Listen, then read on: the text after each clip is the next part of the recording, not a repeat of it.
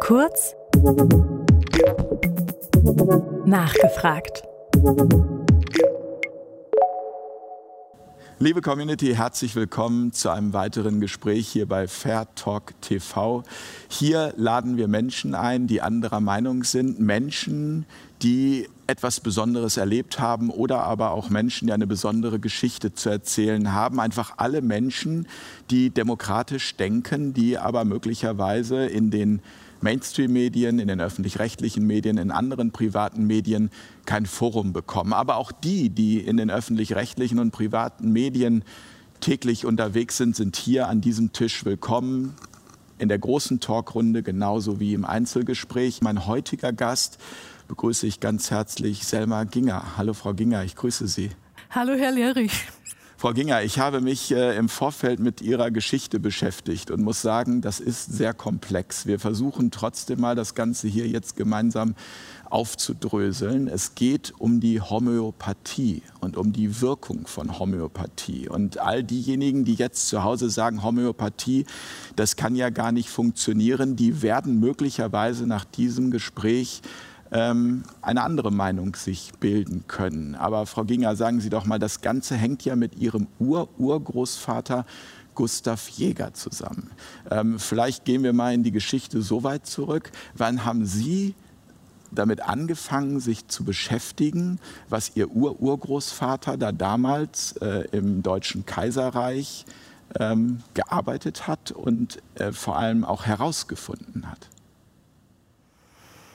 Ja, also dann versuche ich mal die Geschichte eigentlich frei nach Loriot. Ich lese jetzt kurz mal diese 850 Seiten vor. das heißt, ich muss diese drei Bücher möglichst auf den Punkt bringen und möchte auch meine Stimme für die Homöopathie natürlich hier ganz klar positionieren und hoffe sehr, dass auch Menschen, offen sind, einfach jetzt mal zuzuhören, um die Homöopathie aus der Sicht von meinem Urgroßvater Gustav Jäger, der 1832 in Bürg am Kocher bei Heilbronn geboren ist und bis 1917 gelebt hat. Der Jäger seinerzeit an der Uni Hohenheim beauftragt worden war, die Homöopathie wissenschaftlich zu widerlegen. Also schon damals gab es quasi ähm, solche ähm, Herausforderungen, die an Wissenschaftler herangetragen wurden, zu sagen, das funktioniert nicht. Das heißt, ich habe äh, in verschiedenen, hier in diesem Buch befindet sich ein Brief an den ehemaligen Kanzler von der Uni Tübingen. Der wurde am 1. Juli 1889 geschrieben. Und wenn ich nicht ganz genau wüsste, dass es wirklich damals geschrieben worden ist, dann würde ich sagen, 1. Juli 2020. Ja, es gab eine genauso große Gegenbewegung gegen die Homöopathie wie heute. Es hat sich in der Zeit nichts, nichts äh, geändert. Ja. Und man fragt sich natürlich, wie kann das sein, dass sich die Homöopathie bis heute nicht so etablieren konnte, wie sie es eigentlich verdient hätte. Und da muss man an dieser Stelle auch ganz klar den Homöopathen einen Vorwurf machen, weil ich habe selber erlebt, ich hab, äh, bin durch eine eigene Erkrankung zur Homöopathie geraten. Als ehemalige Krankenschwester hatte ich auch überhaupt keine Ahnung von Homöopathie und habe mit Sicherheit genauso wenig an die Homöopathie geglaubt wie der schlimmste Gegner heute. Deshalb, ich kann das auch sehr gut nachvollziehen, dass jemand es nicht versteht. Das heißt, erst durch eine eigene Erfahrung sind Sie dann auch überhaupt erst zu Ihrem Urgroßvater vorgedrungen. Ja, das hat aber noch sehr, also sehr äh, viel länger gedauert. Ich war selber schon einige Jahre Homöopathin, bis ich dann durch, eine, durch einen Besuch zu einer, auch eine Physiotherapeutin auf meinen Urgroßvater gestoßen wurde. Und da muss man sagen, also ich betone es ausdrücklich, dass ich mit Esoterik nichts am Hut habe und einen eher wissenschaftlich denkenden Kopf habe und die Geschichte, die jetzt seit 20 Jahren über mich drüber rollt, Äh, wenn ich sie nicht selbst erlebt hätte, würde ich sagen, ja, Selma, ist gut. Ja. Und zwar hat die Geschichte angefangen bei einem Besuch bei dieser Krankengymnastin, die am Rücken nichts finden konnte und mich gefragt hat, ob sie mal eine kinesiologische Untersuchung machen könnte. Ich sage, ich kenne mich damit nicht aus, ja, aber okay. Dann hat sie mich auf diese Liege gelegt, mir drei Karten verteilt, meinen Arm runtergedrückt. Ich sollte immer dagegen halten. Ich hatte keine Ahnung, warum. Ich wusste auch nicht, was das mit den Karten auf sich hatte. Und irgendwann fragt sie mich in ihrem bayerischen Dialekt, hast du heute Bücher daheim? Ich habe mich sehr gewundert über diese Frage und dachte, naja, das fragt sie alle irgendjemand hat dann bestimmt alte Bücher zu Hause. Dann sage ich ja. Also hast so, du alte Bücher zu Hause? Das, äh, ja, äh, und ich habe dann gesagt, naja, wenn so 1884 alt genug ist, dann sagt sie, oh, wir hatten die geschrieben. Dann sage ich, ja, mein Ururgroßvater, drei Sätze verloren. Dann hat sie die Karte runter, andere drauf gemacht und Arm wieder runtergedrückt und sagt dann, du, dein Ururgroßvater, der will dir was sagen da bringst du mal nächstes Mal so ein altes Buch mit, dann schauen wir mal, was er will. Und ich, nix wie weg. Ja, ich dachte, um Gottes Willen, wo bin ich dann hier hingeraten? Ja. Auf dem Nachhauseweg habe ich dann laut vor mich hin gesagt, Großvater, wenn du mir was sagen willst, dann sag mir das gefälligst selbst. Das hätte ich vielleicht nicht machen sollen ja, die letzte Chance verstrichen. Er hat geantwortet. er hat geantwortet. Zwei, drei Tage später habe ich diese alte Bücher mit ins Bett genommen und bin, habe dann also quer gelesen und bin dann tatsächlich auf dem aufgeklappten Buch eingeschlafen. Und in der Nacht, also währenddessen ich auf dem Buch lag, habe ich geträumt, ich fahre im Auto, schaue nach hinten, sitzt hinten auf dem Rücksitz mein Ururgroßvater. Und der Traum war wie echt. Also es gab keinen Unterschied zwischen dem, wie wir jetzt hier sitzen und diesem Traum. Also so eine Art luzides Träumen. Genau, ja. Und er sitzt da hinten so völlig entspannt und ich gucke und sage, Großvater, du. Und er, mhm. Und ich sage, du hilfst mir. Und er, Mhm. Löst sich auf in Nebelschwade, zieht durch die hintere Fensterscheibe, durch die geschlossene Fensterscheibe raus. Ich bin aufgewacht und mir lief eiskalt über den Rücken. Ich dachte ich, um Gottes Willen, das kannst du niemand erzählen. Ich habe heute Nacht meinen Urgroßvater gesehen. Die halten dich alle für komplett verrückt. Ja, kurz und gut.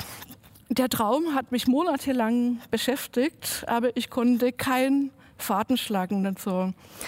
Dann über ein Jahr später hatte ich einen Termin in Stuttgart im Institut für Geschichte der Medizin der Robert Bosch Stiftung mit dem Professor Dingers. Und bevor ich von zu Hause losgefahren äh, bin, habe ich diese beiden alten Bücher äh, in meine Tasche eingesteckt und ein kleines Foto von der Wand abgehängt, das mein Urgroßvater zeigte mit zwei Jagdhunden wundere mich noch, warum ich das alte Zeug mitschleppe und stehe dann eine Stunde später in Stuttgart. Der Professor hatte mir ein paar Bücher raus äh, hergerichtet, aus denen ich was rauskopiere durfte. Ich hatte mich selbst vorzubereiten für einen Vortrag. Neben saß ein älterer Herr, auch vertieft in so ein altes Werk. Wie ich hat er mich nicht wahrgenommen, bin also kurz zu ihm hin und sage ich, hallo, mit was beschäftigen Sie sich denn gerade so? Ach, sagt er, ich bin gerade dabei, ein Lexikon zu schreiben über alle homöopathischen Ärzte der Vergangenheit. Oh, sage ich, das ist ja interessant. Ich bin auch Homöopathin. Das interessiert mich jetzt natürlich. Über wen schreiben Sie denn gerade? Ja, ja, jetzt bin ich gerade so am Professor Gustav Jäger. Ich habe bloß leider kein Bild von ihm und bin gerade dabei, in den Büchern, die wir am Archiv haben, nachzuschauen, ob ich da noch ein altes Bild finde. Mir fiel die Kinnlade runter. Ich denke, ach, hallo, das kann nicht sein. Meine Tasche aufgemacht, das Bild rausgeholt. Sage ich, erschrecken Sie bitte nicht.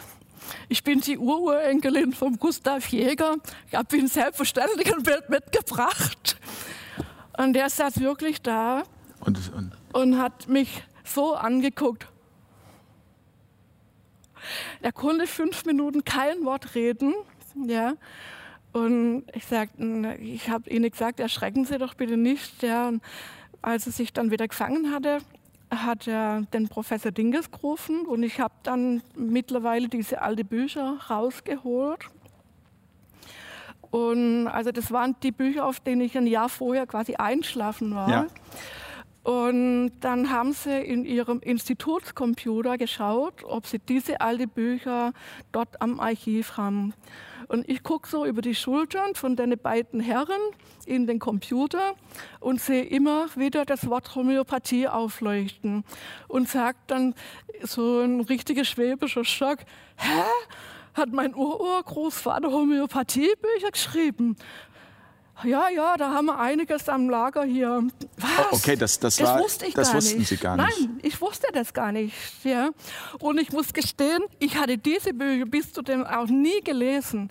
Die standen verstaubt im Regal. Einmal drauf eingeschlafen und dann ins Regal ja, gestellt. Und ich, ich habe die Jahre vorher mit meinem Vater aus reinem Familienpflichtbewusstsein in einem Antiquariat in Stuttgart gekauft. Ja.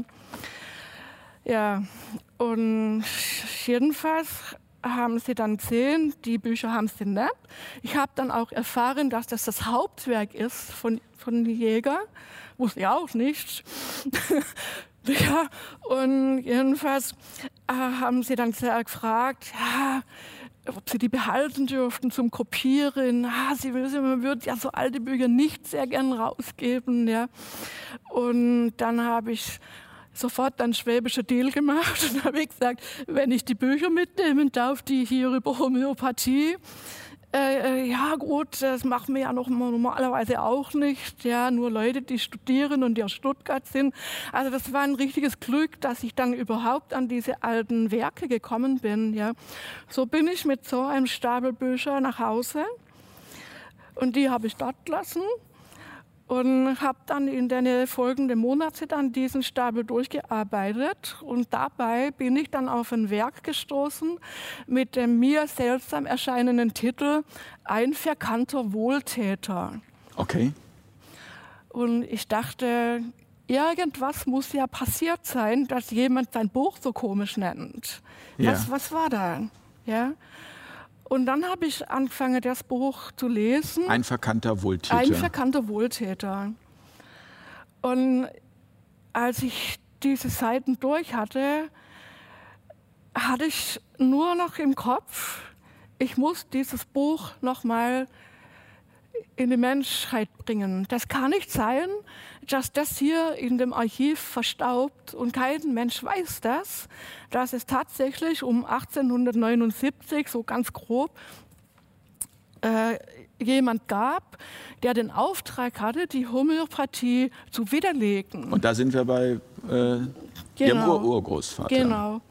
Und er war eher sagen wir es mal neutral, also eher Gegner als Befürworter. Er hat sich ja nie mit beschäftigt gehabt, hatte aber äh, die Meinung, eine wissenschaftliche Haltung besteht auch daraus, dass man etwas, was man nicht kennt, erst eine Meinung darüber abgeben darf, wenn man einen Versuch gemacht hat. Man kann nicht vorher schon sagen, die Homöopathie ist äh, Funktioniert nicht. Funktioniert nicht, wenn man nichts getestet hat.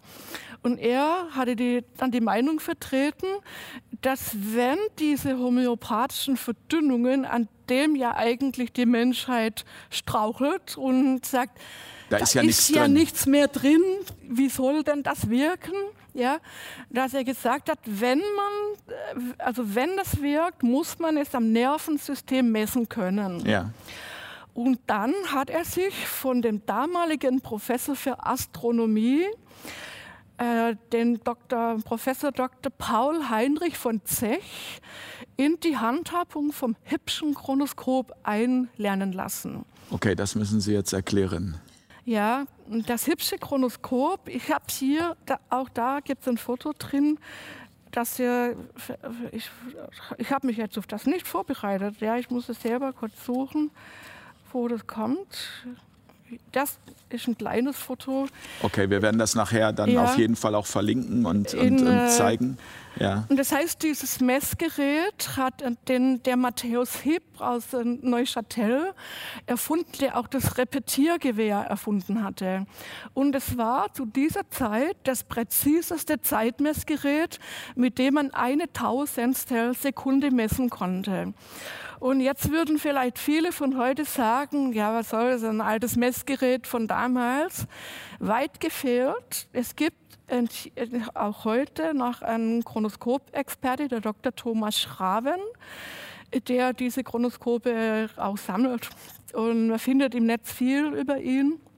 Das heißt, dieses äh, Chronoskop wurde bis 1974 von der Firma Verweiger gebaut und im Flugzeugbau und in der Ballistik verwendet. Das heißt, man konnte auch die Geschwindigkeit einer Querkugel damit, äh, Gewehrkugel damit messen.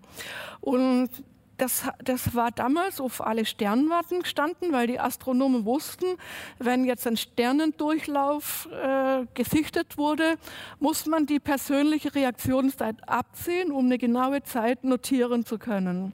Und damit wurde das damals gemessen. Und das Gerät bestand aus zwei Zifferblättern mit einer, Taste, mit einer Taste. Und in dem Moment, wo die Taste runtergedrückt wurde, war sie unter Strom und dann haben sich diese Zahnräder angefangen zu bewegen und in dem Moment, wo das Auge die Bewegung wahrgenommen hatte, musste man das loslassen. Das heißt, die Zeitauge, Zeigefinger wurde damit gemessen. Ja. Und Jäger sagte, gut, also wenn das wirkt, muss man das an der Reaktionszeit feststellen können. Die muss sich verändern. Und dann hat er von, äh, also viele, über 1000 Versuche gemacht, ja, und hat diese homöopathischen, also erst hat er die Reaktionszeit ohne Mitteleinwirkung gemessen, damit er einen Vergleichswert hatte. Und die Probanden haben ganz strenge Auflagen gehabt mit Kleidung, mit dem Raum, dass keine geruchlichen Veränderungen, die mussten alle das gleiche essen und so weiter. Und hat dann diese homöopathischen äh, Mittel zunächst Wasser-Alkohol-Gemisch ohne Wirkstoff ein, also erst alles ohne, dann Wasser-Alkohol-Gemisch einatmen lassen, dann mit Wirkstoff und dann noch von unterschiedlichen Herstellern. Okay, aber es, es ging ums Einatmen. Ums, also nur ums Einatmen. Die Mittel wurden wurden nicht eingenommen. Und er hat dann bis über die 2000. Verdünnung her konnte er quasi das äh, belegen, dass man das messen kann. Ja. Und dabei über die Nase. Über die Nase, genau. Und jetzt ich muss es unbedingt erklären, auch für Leute, die noch nie was von Homöopathie gehört haben, ja, denn bitte. das ist der, der springende Punkt überhaupt zum Verständnis. Und wenn man das mal verstanden hat, findet man jeglichen, äh, dass man das im Doppelblindstudie beweisen muss und alles in völliger Blödsinn, weil das erklärt sich einfach aus sich selber raus. So, Hahnemann, der Begründer der Homöopathie, war ja auch Chemiker und Mediziner. Samuel Hahnemann. Genau. Und der hatte festgestellt, dass ein Arzneistoff eine Erstwirkung und eine Nachwirkung hatte. Er konnte das aber nicht erklären und hat deshalb das Prinzip der Homöopathie als geistartig hingestellt. Das geistartig war dann so die Krux der Kirche, die Geister vermutet hatte, was natürlich Blödsinn war. Es sollte einfach das ausdrücken, dass er nicht wusste, wie es geht. Ja. Und dann viele, viele Jahre später, der Hahnemann, äh, der ist gestorben, als mein Urgroßvater acht Jahre alt war. Und da kam das natürlich etwas zu spät. Ja, das ist dann erst danach dann zustande gekommen, dass Jäger dieses Gesetz des quantitativen Antagonismus durch seine Messungen äh, definiert hat. Das heißt, ein und derselbe Stoff. Ich habe hier das Konzentrat Und jetzt verdünne ich das und verdünne das und verdünne das. Wie man es in der Homöopathie macht? Mm, mm, Ja, jetzt einfach mal ganz ohne Homöopathie. Okay. Ja. Und habe dann chemisch gesehen, irgendwann eine Menge, wo dieser chemische Stoff keinerlei Wirkung mehr hat. Ja? Das heißt, es ist nur noch eine Information übrig. Nee, es ist einfach so eine neutrale Schwelle. Man kennt überall im Wasser, in der Luft gibt es immer Grenzwerte. Und man weiß, wenn man sich dann unterhalb von diesem äh, Grenzwert befindet, ja, kann nichts passieren. Wenn aber das drüber ist, passiert plötzlich was und dann macht dieser Stoff in der Luft, im Wasser Vergiftungserscheinungen. Aber irgendwann habe ich so eine Menge, die ist bei jedem Stoff ist es eine andere, ja. Und auch für jeden Mensch ist es eine andere, weil jeder Mensch einmal Männer, Frauen, Kinder, das Körpergewicht ist anders, der Stoffwechsel ist anders, die Gifte wirken nicht bei jedem gleich. Ja. Also ich habe hier eine, eine unwirksame Menge. Jetzt ist der normale Menschenverstand natürlich logisch, dass der denkt, okay, wenn jetzt das nicht mehr wirkt, wie bitte soll noch weniger davon jetzt plötzlich wieder wirken? Ja? Jetzt erkläre ich das Gleiche einfacher. Wir nehmen jetzt einen Da wäre ich Ihnen sehr dankbar und unsere Ja. Community auch. Ein Ja. Kochtopf mit gefrorenem Wasser, Eis. Jetzt wird das Eis erwärmt und immer flüssiger, flüssiger, flüssiger. Jetzt sagt er, lang mal rein, äh, wie warm ist denn jetzt? Sobald das Wasser die Temperatur der Hand erreicht hat, kann man nicht sagen, es ist jetzt warm oder kalt. Es ist neutral. Ja? Ich lasse parallel diesen Giftstoff laufen. So, wir haben jetzt dieses neutrale Wasser, diese neutrale Wärme. Hier sind jetzt diese Gegner der Homöopathie oder sagen wir es die Unverständigen, ja, ähm, die sagen, mehr geht ja nicht. Die würden jetzt quasi behaupten, das Wasser kann ab hier nicht mehr heißer gemacht werden. Ja, weil jetzt passiert hier nichts. So, jetzt kann ich das Wasser aber wärmer machen und wärmer, bis es kocht und jetzt habe ich den Wasserdampf. Und in dem Wasserdampf ist eine höhere Molekularbewegung als in dem festen Eis. Ja? Und mehr Kraft im geschlossenen Raum kochen Sie in Ihrem Schnellkochtopf, äh, machen die Lüftung da, die Dichtung zu und irgendwann fliegen die Linsen an die Decke. Ja, weil es immer mehr Kraft entsteht durch das Kochen. Ja. Und so muss man sich das vorstellen. Hier wechselt quasi die Chemie, also chemische Wirkung, die Chemie in die physikalische Wirkung. Weil Homöopathie wirkt nicht chemisch, sondern durch die Bewegung der Stoffe. Und das hat die Physik so Jäger damals übersehen, dass jeder Stoff eine spezifische Bewegung macht. Und er hat anhand von seinen Versuchen quasi festgestellt, dass Homöopathie anhand hochverdünnter Duftstoffe wirkt, da sie ja nur eingeatmet werden. Und jetzt hört die Vorstellung auf, dass es so verdünnte Stoffe, Geruchsstoffe, noch eine Wirkung haben können. Aber er erklärt es folgendermaßen, wenn ich jetzt ein ähm, wenn ich jetzt das Gift irgendwo habe im Körper, das der Körper nicht ausscheiden kann, lagert sich das Gift irgendwo ab. Und die Gifte sind wählerisch, manche gehen ins Gehirn, manche in die Knochen und so weiter. Jetzt stellen Sie sich vor, die Giftstoffe sind abgelagert wie lauter Kegel auf einer Kegelbahn. Die können sich gar nicht bewegen. Ja? Das homöopathische Mittel wäre jetzt diese Kugel. Die Geschwindigkeit der Kugel ist die Potenz.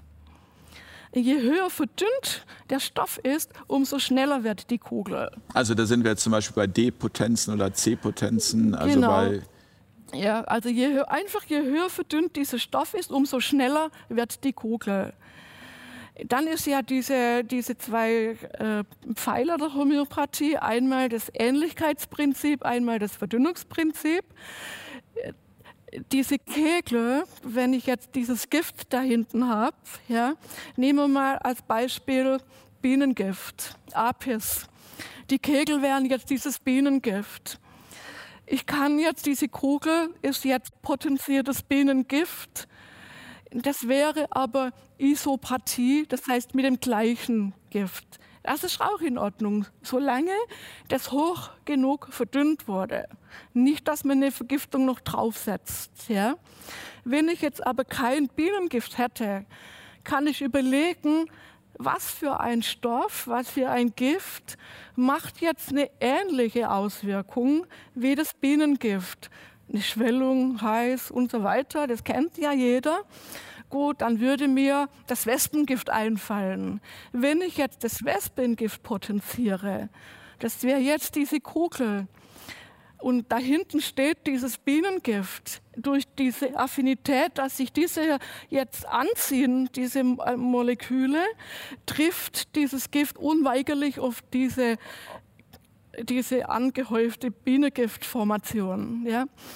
Und in dem Moment kommt dort eine höhere Molekularbewegung auf diese Giftstoffe, dass die quasi ihr Versteck verlassen, in Körperumlauf kommen und jetzt kommt diese homöopathische Erstverschlimmerung ins Spiel. Das ist nichts anderes als eine Revergiftungssymptomatik auf dem Weg, äh, die der Stoff braucht, bis er wieder draußen ist. Ob das jetzt Durchfall ist oder Fieber oder einfach eine geruchliche Veränderung. Viele Patienten berichten nur, der Schweiß hat anders gerochen unter einer Seite oder beide Seiten. Also kann auch eine Geruch, äh, einen anderen Geruch wahrgenommen werden. Ja. Und damit verdünnt man quasi dieses Gift im Körper so, dass es halt wieder weg ist. Also man löst es quasi damit oder kann das quasi damit auflösen. So, wo bin ich jetzt stecken geblieben? Beim quantitativen. Genau. Wie, wie heißt der Antagonismus? Genau. Gesetz des quantitativen Antagonismus. Und das heißt, ich kann die Wirkung von diesem Gift, die Verdünnung macht jetzt interessanterweise genau das Gegenteil von dem Gift.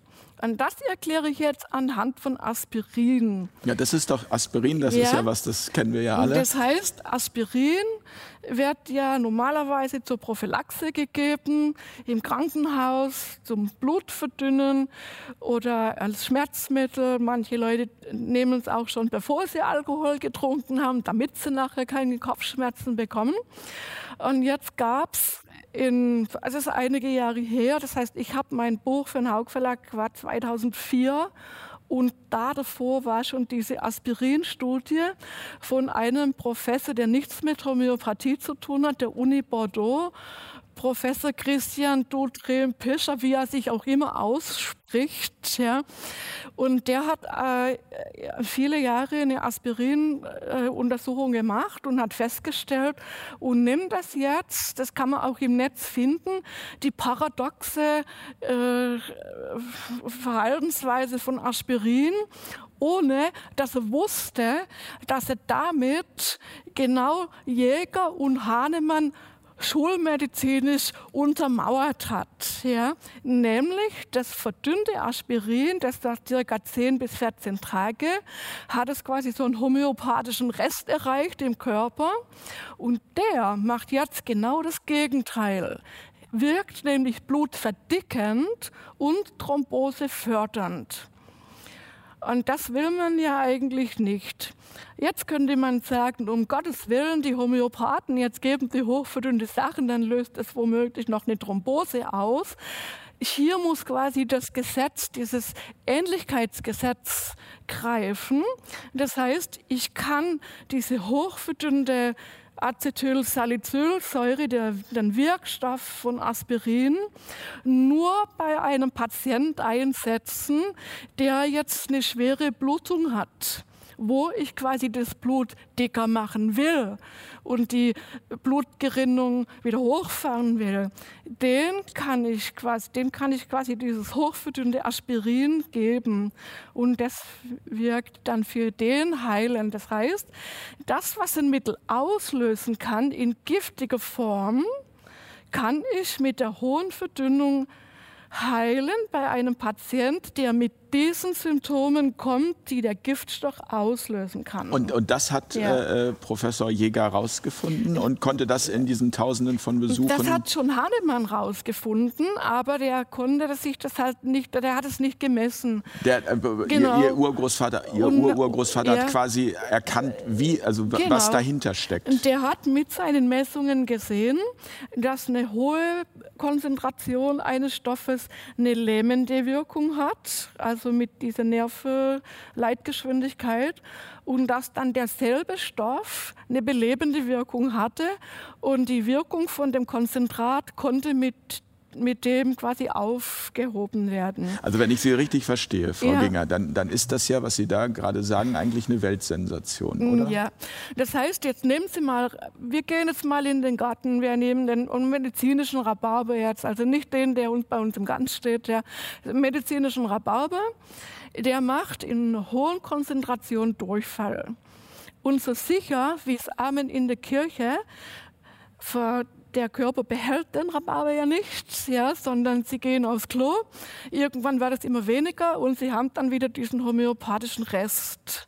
Und der macht jetzt Verstopfung. Ja?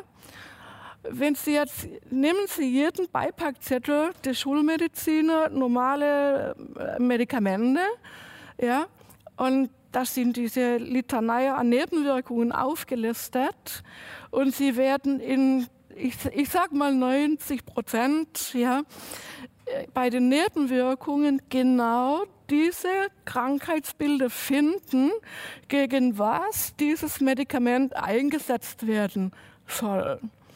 Ja? Und das heißt, Sie haben einen Stoff, einen Arzneistoff, ist immer, wenn, wenn der in einer Menge vorhanden ist, dass er quasi vom Körper selber verdünnt wird, sobald dieser, dieser Abbau anfängt, geht es quasi von diesem Gift in die Richtung zum homöopathischen Mittel. Und dann habe ich, dann gibt diese Versuche, dann hat der Patient vielleicht, äh, was weiß ich, wie lange diesen Arzneistoff geschluckt und dann stoppt er und vielleicht zwei, drei, vier, fünf Wochen, je nachdem, später berichten die Leute über ihre Nebenwirkungen. Und das ist eigentlich keine Nebenwirkung, sondern die Wirkung von dem homöopathischen Rest. Ja? Aber das, das würde ja eben ja. belegen, genau. dass Homöopathie eine Wirkung hat. Natürlich hat die eine Wirkung, ja. Aber wie gesagt, eine, eine ja. Weltsensation würde ich jetzt mal sagen ja. grundsätzlich, weil also bislang ja doch in der Schulmedizin, von der Schulmedizin behauptet wird, ja. dass Homöopathie nichts anderes ist als Zuckerkügelchen. Ja, das ist natürlich, das, das kann man so sehen, wenn man keine Ahnung hat. Ja, ich verstehe das auch. Ich habe das auch so gesehen. Und ich wurde eines Besseren belehrt. Ich war damals, wenn ich das vielleicht kurz, äh, es ist ja immer vielleicht hilfreich, wenn man eine konkrete Geschichte Definitiv, auch, ja. Und ich hatte einen unglaublich schrecklichen Hautausschlag, ja, und den hatte ich sieben Jahre. Und ich wurde von Pontius zu Pilatus geschickt. Ich war damals auch noch mit einem Schulmediziner verheiratet, der viele Beziehungen hatte und wurde hierhin geschickt und dorthin geschickt, ja, und habe unglaublich viele Medikamente geschluckt und Salbe ausprobiert, ja. Und es wurde immer schlimmer. Und man hatte mich mit dem Satz, den Hautarzt, entlassen, Sie müssen sich damit abfinden, das Kind hat keinen Namen, es ist irgendeine Flechte, man wusste es nicht, was es war. Und Gut, dann habe ich irgendwann eine Kollegin getroffen aus, äh, aus ich habe ja im OP gearbeitet, eine Kollegin von der Intensivstation, die mir erzählt hatte, ihr Sohn hatte ganz furchtbar viele Warzen und sie wäre dann beim Homöopath gewesen und die wären durch drei Kügelchen alle weggegangen. Ich habe solche Ohren gekriegt. Gebt mir die Adresse, habe ich gesagt. Und dann bin ich dann zu dem Homöopath hingegangen. Ich hatte zu dem Zeitpunkt keine Ahnung von Homöopathie. Ich habe gedacht, Gottes Willen, was will der denn alles wissen von mir? Was so eine blöde Fragerei hier. Ja, was hat denn das jetzt mit dem Hautausschlag zu tun? Ob ich die Sonne vertrage oder gerne Fisch esse oder sonst irgendwas? Ja. Also die Anamnese, die, die Anamnese, äh, genau. Anamnese, die und zwei wird. Stunden, das war ewig für mich, ja. Und dann, dann habe ich gedacht, ich kriege jetzt ein Rezept ja, und dann sagte, nein, halt, kommen Sie in einer Woche wieder. Und dann kam ich eine Woche später und an der Haustüre hatte ein Fläschchen in der Hand. Und ich wollte ihm das schon abnehmen. Dann sage ich, wie viele Tropfen muss ich nehmen jeden Tag?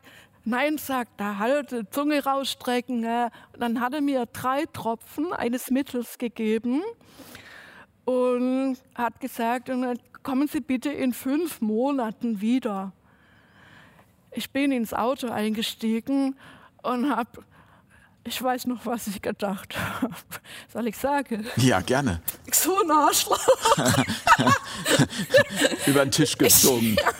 Ja, ja, so kann man sein Geld auch verdienen, habe ich gedacht, ja. Und dann habe ich die Erfahrung gemacht, dass ab diesem Tag dieser Ausschlag nicht mehr gejuckt hat. Es hat noch weitere sieben Monate gedauert, bis er ganz weg war, aber er ist mit den drei Tropfen weggegangen, obwohl ich nicht daran geglaubt hatte. Ja. Und das möchte ich betonen. Kommen, ja. wir, mal, kommen wir mal wieder auf Ihren, Ihren Ur Urgroßvater zurück, ja. der diese ähm, Erkenntnisse gewonnen hat. Äh, mhm. Wie ging es dann weiter? Also ähm, er hat das niedergeschrieben und äh, was, ist mit den, was ist mit den Informationen passiert? Wie ist die Wissenschaft dann damit umgegangen und was, sind, was ist das, was Sie da recherchieren konnten? Ich habe einen Brief, den ich eigentlich in einem anderen Buch gefunden habe, eben an den Kanzler der Uni Tübingen am Ende dieses Buches reingemacht, weil aus diesem Brief geht hervor, dass dieses Gerät, mit dem man das quasi messen konnte, äh, hat man verschwinden lassen, damit keiner nachprüfen konnte. Und er, er, hat damals in dem Brief auch geschrieben, dass zum Beispiel Professoren, die sich zur Homöopathie bekannten, ihren Professorentitel verloren haben. Ja, also die Steine sind damals massiv in den Weg gelegt worden. Das, äh, da ist die Homöopathie hatte keine Chance, an die Hochschule zu kommen, was eigentlich sein Ziel war, die Homöopathie an die Hochschulen zu bringen. Ja. Und die, weil Homöopathie ist eine, ich würde sagen, eine knallharte Wissenschaft, ja, die das merke ich an Ihren Ausführungen. Die, die heute vielleicht am besten mit Nanomedizin betitelt werden muss, ja. Und diese Denkweise ist, ich schäme mich für mein Land, ja, für diese Sichtweise, wenn man hört, dass die Ärztekammern den, Ä der Ärztekammern den Ärzten die Homöopathiezulassung absprechen und die abgegeben werden muss. Das ist ein Rückfall in vor über 100 Jahre und zeigt jemand, der mit Homöopathie arbeitet, eigentlich nur entweder die Gegner wissen ganz genau, wie sie funktioniert und bekommen langsam kalte Füße, was eher meine äh, Vorstellung ist. Ja. Oder sie wissen es tatsächlich nicht. Ja, es gibt nur die zwei Möglichkeiten. Sie, sie, haben, dann ja, sie haben dann ja irgendwann gesagt, ja. Sie schreiben das alles auf und ja. haben dieses Buch hier geschrieben, Das Vermächtnis äh, des siebten Parfums. Ja, das, diese Geschichte, ich, äh, also ich habe jetzt eigentlich schon ziemlich weit nach hinten gegriffen. Ja. Äh, das ist natürlich ein unglaubliches Konstrukt, das sich innerhalb von 20 Jahren durch mein Leben zieht und die Geschichte ist noch nicht zu Ende. Ja. Patrick Süskind spielt eine Rolle ja. in der Geschichte. Das heißt, meine Zufallsentdeckung war das eine Nebenbaustelle in diesem Buch. Ja. Jäger hatte, da gerade schon mal bei Messen war mit den homöopathischen Mitteln, wie er da drauf gekommen ist, weiß ich nicht. Er hat jedenfalls die Idee gehabt, die Nervenleitgeschwindigkeit unter unterschiedlicher Bekleidung zu messen. Und zwar Wollfasern versus Baumwollfasern, Pflanzenfasern mhm. gegenüber Tierfasern. Und hat dann festgestellt, dass Wollkleidung war Fettfasern, den körpereigenen Duft aufspeichern, Giftstoffe eliminieren können, während die Baumwolle als Wasserfass, er wird sich im Grab umdrehen, mich heute in einem Leinenhemd zu sehen, ja, was ich trotzdem ab und zu trage, aber ich trage so 98 Prozent nur wirklich reine Wolle und hat dann äh, festgestellt, dass sich in Wolle diese Nervenleitgeschwindigkeit äh, sehr ähm, äh, beschleunigt, ja, während die Baumwolle eine, eine lähmende Wirkung zeigte, weil die Wasserfasern die Giftstoffe aufsammeln. Das heißt, einen kurzen okay. Ausflug zu heute, wenn man jetzt so eine Maske aus Baumwolle von. Hätte ich jetzt erstmal gedacht, Baumwolle ist gut. Nein, äh, nee, also na, ich sage jetzt nach Jäger, ja, damit mir nicht alle an die Kehle springen jetzt, ja. Aber man kann auch ein, ein plausibles Beispiel, nehmen Sie ein verschwitztes T-Shirt, waschen das bei 95 Grad, trocknen das und bügeln das jetzt unter den Achseln mit Wasserdampf. Sie können immer noch den Träger riechen, weil diese Duftstoffe gehen nie mehr raus. Die sind ein für alle Mal in der Baumwolle drin. Ja.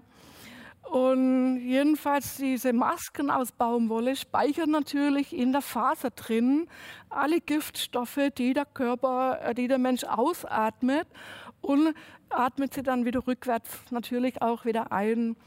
Doch jetzt äh, dem, es, es hat dann quasi festgestellt, äh, dass getragene Wolle noch bessere Ergebnisse zeigte als ungetragene Wolle.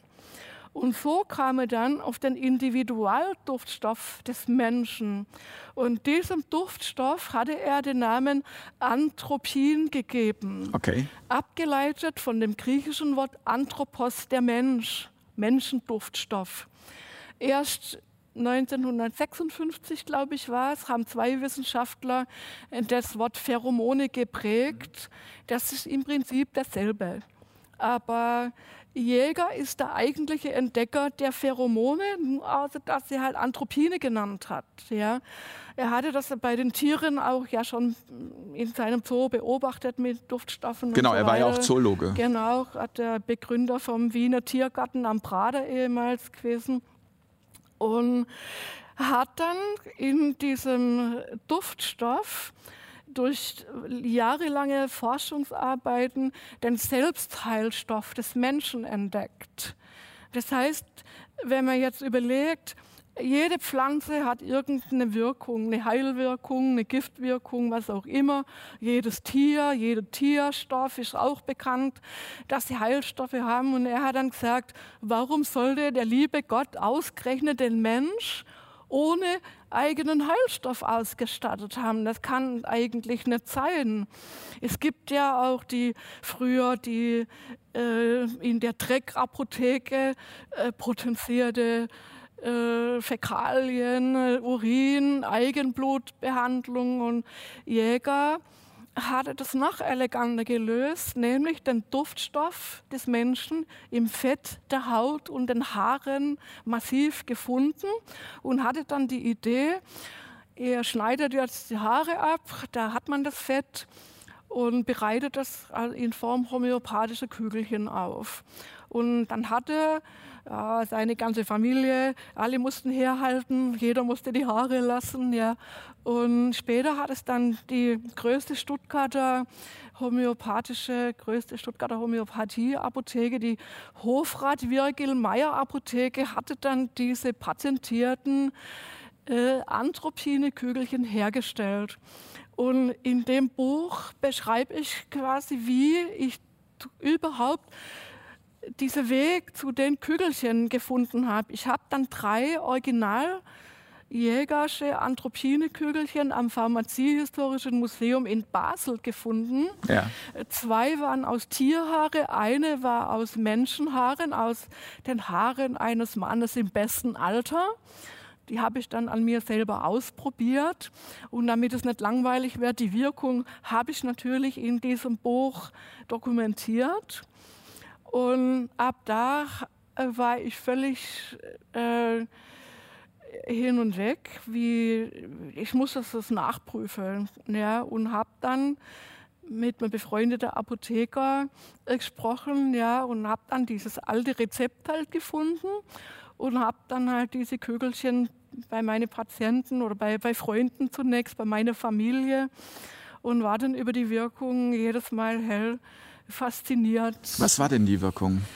Ja, also der rote Faden, der sich durch die Wirkung zieht, äh, ist ganz klar. Die Leute kommen zurück und sagten mir in alle möglichen Abwandlungen, endlich weiß ich, was ich will. Endlich äh, kann ich das ausdrücken, was ich seither nur gedacht habe. Mein Mann sieht seither eine kürzere, wenn wir uns streiten.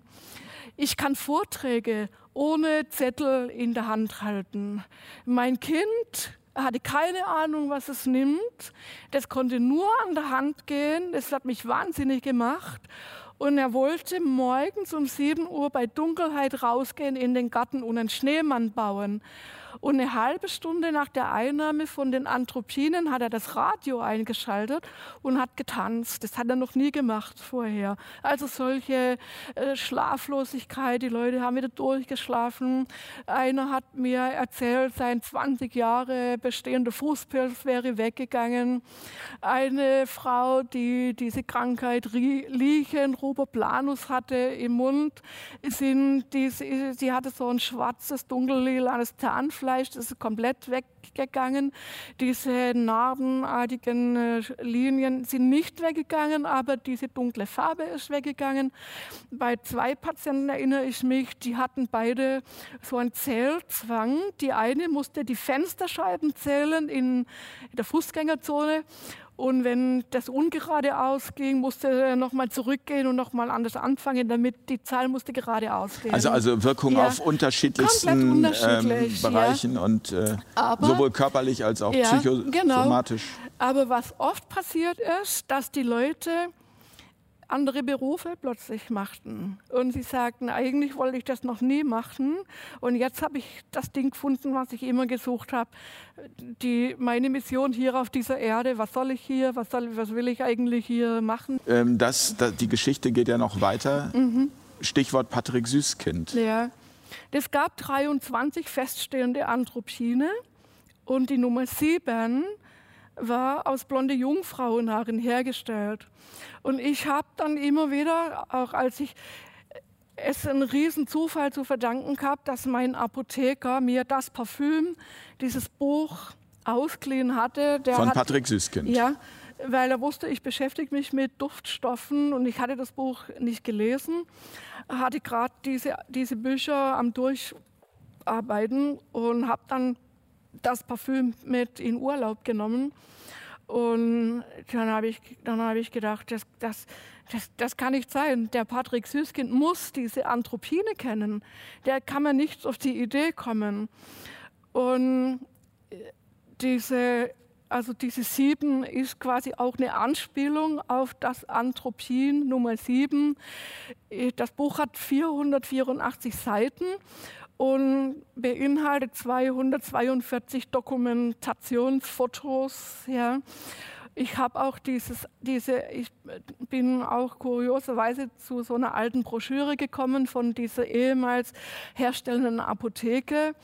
Das ist auch, sind auch Fotos hier drin von diesem Jungfrauenanthropin, das die damalige Apotheke beschrieben hat mit wirkt belebend und erheiternd auf ältere Männer. Das Pendant gab es auch für Frauen aus Haaren von Jünglingen.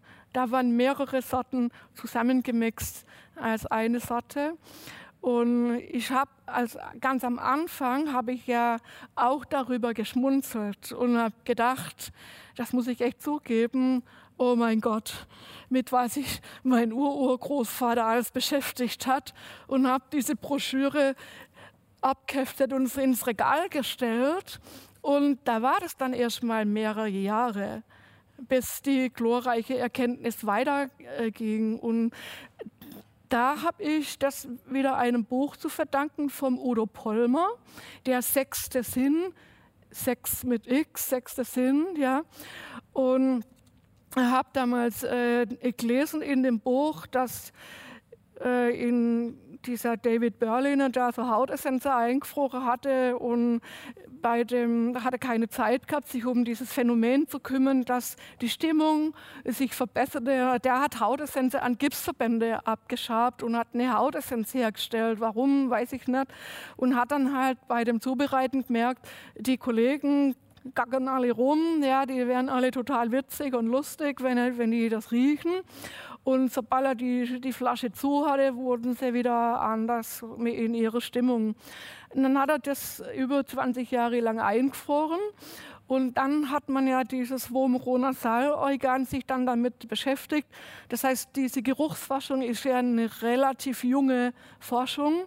In den 90er Jahren hatte man dann diese Proben wieder aus, äh, aufgetaut. Ja und haben sie dann zu Neuroanatomen hinzugezogen und haben dann äh, über Elektroden dieses Organ, das sich so ein, ein paar Millimeter paarig an der Nasenscheidewand befindet, wo man vermutet hatte, dass hier die Pheromone äh, diese Sexualduftstoffe von Menschen wahrgenommen werden und auf einer direkten Datenbahn ins Gehirn gehen, während die andere Geruchsgeschichte äh, ja woanders ist. Wenn ich jetzt einen Salat rieche oder egal was, ja, das wird äh, da oben verarbeitet, aber die Sexualduftstoffe in diesem Vomero-Nasalorgan oder auch Jakobsensches Organ genannt, haben sie das angeschlossen mit dem Computer verbunden und haben dann an den Hautessenzen riechen lassen und haben dann festgestellt, was jetzt für Pheromone typisch ist, das Überkreuzgesetz.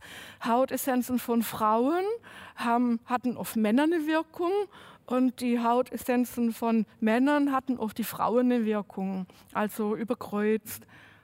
Und dann habe ich gedacht, oh, das Heftchen rausgeholt, ja, das hatte ich mitgenommen in den Urlaub. Ja. Ich kann es auch nicht sagen, warum. Ich wusste es nicht. Intuitiv. Ja. Und dann habe ich das durchgeguckt, diese 23 Mittel, und habe dann gesehen, dass 90 Prozent tatsächlich gegengeschlechtlich als Heilmittel verwendet worden war.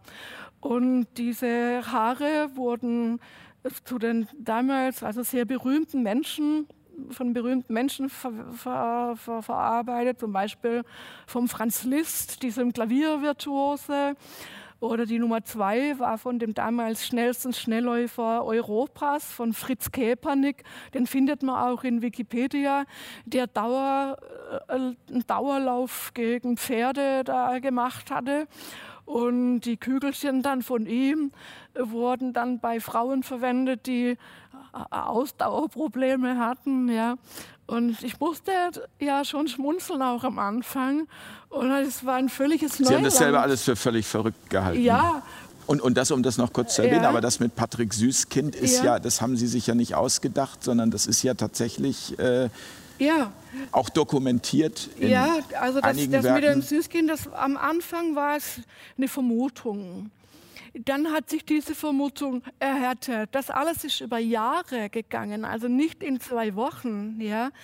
Dann war ich mir ganz sicher, ja, nur ist es leider hier so, wenn man keinen Doktortitel mitbringt, keinen Professorentitel, dann sagen sie, ja, ja, ist recht, das bildest du dir ein. Mich hat niemand ernst genommen mit dieser, mit dieser Theorie, sage ich jetzt mal, bis zu dem Tag, als, das kam auch von alleine, sich ein Literaturwissenschaftler aus USA bei mir gemeldet hatte, der Professor Hans Rindesbacher, gebürtiger Schweizer. Wegen was ganz anderem kam er nach Deutschland und ich habe ihm geholfen, drei Tage lang in Stuttgart im Stadtarchiv all die Bücher Jägers zu fotografieren, weil er selber da sich mit der Person aber anders beschäftigt hatte. Ja. Wir saßen in Stuttgart beim Mittagessen und ich kamen wir auf den Süßkind. Ja. Und dann habe ich zu dem Zeitpunkt habe ich 126 Textgegenüberstellungen aus Spaß an der Freude gemacht. Ja. Und dann habe ich ihm das erzählt, der ist fast vom Stuhl gefallen. Dann sagt er, ja, ich wusste das nicht, dass er 1986 das erste germanistische Werk über Patrick Süskins Parfüm in den USA geschrieben hatte und sehr gut eingearbeitet war in die The Thematik. Ja. Und habe ihm dann halt das drumherum erzählt. Ich wollte Süßkind für ein Vorwort gewinnen, für die Neuauflage von diesen Büchern. Das heißt, Sie haben versucht, Kontakt mit ihm aufzunehmen? Ja, und habe dann vom Diogenes Verlag auch äh, grünes Licht bekommen, habe diese Bücher kopiert, 850 Seiten, zwei dicke Leitsordner mit Kopieren nach Zürich geschickt, habe auch äh, meine Vermutung damals ausgedrückt, dass Süßkind diese Bücher gut kennt, dass ich deshalb auch ein Vorwort von ihm möchte. Ich habe auch gesagt, ich möchte seine Popularität ausnützen ja, habe das auch ganz klar ausgedrückt, weil in den Büchern der wissenschaftliche Beweis der Wirkungsweise der Homöopathie steht, der von Jäger in den Büchern niedergeschrieben worden war. Ja, schicken Sie uns alles her, wir fragen ihn und, äh, Sie kriegen von. Kurz und gut, ich habe dann ein Einschreiben bekommen vom Diogenes Verlag. Süßkind möchte nicht, dass sein Name mit diesem Werk in Verbindung gebracht würde. Okay. Ja. Und erst dadurch, ich wusste das vorher, ich habe nicht nachgerechnet, ja, habe ich gedacht, das ist ja komisch. Und dann sind auf dubiose Weise meine ganzen Unterlagen verschwunden. Niemand hat mehr mit mir geredet. Und erst dadurch ist mir aufgefallen, dass das Parfüm wurde 1985 aufgelegt, aber 87 wäre, wären erst die Rechte dieser alten Bücher verjährt gewesen, also 70 Jahre nach dem Tod vom Urheber. Jäger starb 1917, also 87 wären sie frei gewesen. Jetzt ist es so, dass wissenschaftliche Werke ja prinzipiell frei zur Verwendung sind, aber ich wurde dann eingeladen äh, von einem Anwalt, ein Anwalt von Professor Hubert Burda in München und der hatte mich zu einer Auskunftsklage damals überredet gegen Süßkind. Und ich wollte aber nicht, dass es um Geld geht. Ich wollte nur, dass es dass es anerkannt wird. Ja, aber es ging auch um mehr. Es ging nicht nur um die Anerkennung, ja, es ging auch um die Ehre, aber das ist eigentlich nicht, sondern es ging mir darum, diesen Wahrheitsgehalt aus diesem für fiktiv gehaltenen Roman Das Parfüm zu der, der, den Menschen zu erklären, so, weil das Parfüm kann niemand verstehen, ohne Jäger zu kennen. Weil es ein Roman ist. Weil es als Roman geschrieben wurde und es hat sich dann auch für mich das Verständnis vom Parfüm erst später äh, und, und darüber wollte ich mich eigentlich auch mit dem Patrick Süßkind immer gerne unterhalten und das heißt, wer jetzt das Parfüm kennt, hat denn äh, jetzt einen Vorteil. Dieser, diese Figur, dieser Grenouille, dieser, der keinen Geruch hat, ist für mich eine Metapher für den Tod. Ja? Und der Tod möchte geliebt werden. Und diese Liebe verspricht es sich durch das Parfüm, was es sich aus den Haaren und der Haut von Jungfrauen zusammen kreiert. Und und das heißt auch, das Parfüm ist für mich die Geschichte um den ganz wichtigen Satz, Liebe ist stärker als der Tod. Ja, der Süßkind halt in so eine gruselige Geschichte verpackt hat. Für mich das genialste Buch aller Zeiten. Und den Film habe ich mir achtmal angeguckt und der hat so eine schlechte Kritik bekommen, aber einfach, weil die Leute es nicht verstehen können. Eine letzte Frage noch, Frau Ginger, mit der Bitte um eine kurze Antwort.